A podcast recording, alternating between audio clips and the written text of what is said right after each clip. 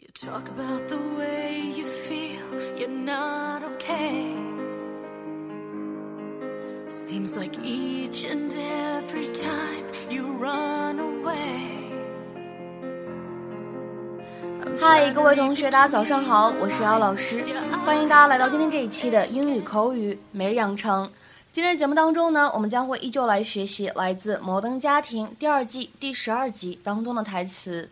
When you reach a certain age, you want to spend what precious little time you have left with people you actually like, not some bozos who glommed onto you. When you reach a certain age, you want to spend what precious little time you have left with people you actually like, not some bozos who glommed onto you. 当你到了一定年纪，你就会想把人生当中仅剩下的宝贵的时间花在你真正喜欢的人身上，而不是那些贴过来的蠢货身上。 When you reach a certain age, you want to spend what precious little time you have left with people you actually like, not some bozos who glommed onto you.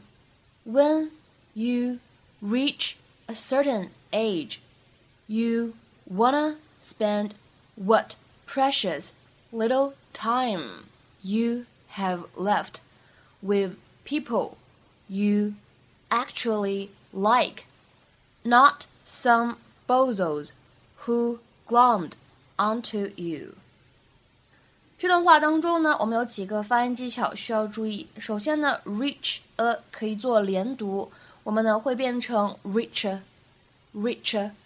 然后呢，certain age 在这里呢，大家可以选择做连读。如果连读的话呢，我们会变成 certain age，certain age。再往后面看，what precious 这两个单词呢连在一起的话呢，会有一个完全失去爆破。我们呢会读成 what precious，what precious。little 这个单词的话呢，在美式发音当中会有一个美音浊化的现象，就会发现这里的 t 感觉这个送气的现象呢，并不是特别的明显。little，little。再来看最后这一个 not some，碰到一起的时候呢，会有一个不完全失去爆破，我们会读成 not some，not some。Jay, they order a cab. Are you happy now? I'll be happy when I hear a trunk close. Hey, Mom, you want to drink a water? No, Papi, not right now. You sure? You look thirsty. What's with you on the water today? It's a triple cup. You can't drink from it without spilling. I think it's going to make me very popular. Hey, Papi, why do you need these things to make you popular? First the walking stick, then the business cards. Are they gone yet? Why did you talk to them like that? What? I was just being honest. They're boring as hell. Why they can hear you? Oh, he probably already heard me. His hobby is listening. Jay, you don't treat people like that. What I should do what you do? Pretend to like someone you don't? I'm doing it right now. Can I tell you something, Gloria?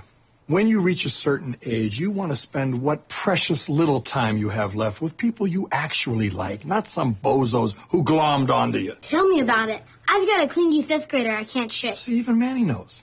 I got your back, Jay. Thirsty? Annie, go to sleep. Can we just please forget about this now? And the worst thing is that you sold me out without warning and made me look like a fool. Husband and wife are supposed to help each other, not throw each other under the bus. I would never do that to you. Gloria, Gloria, wait. Could you get my book for me? I left it downstairs.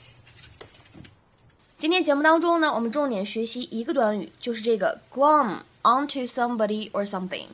它的话呢，我们今天讲两层含义。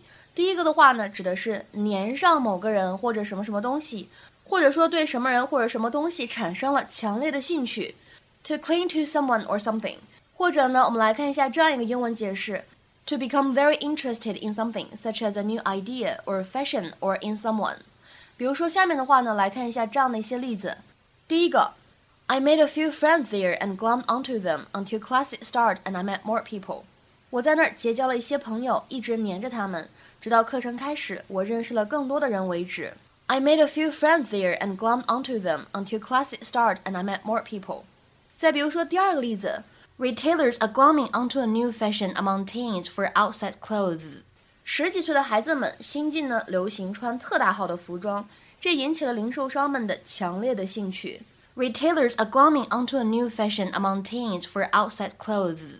再比如说最后这个例子，This guy glommed onto me at Tasha's party and wouldn't take no for an answer。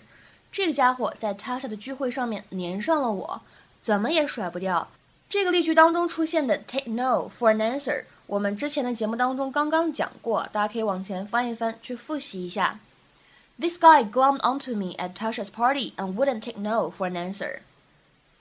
那我们今天学习的这样一个动词短语 glom onto somebody or something，它呢还有另外一层含义，可以用来指拿走或者偷走这样的意思。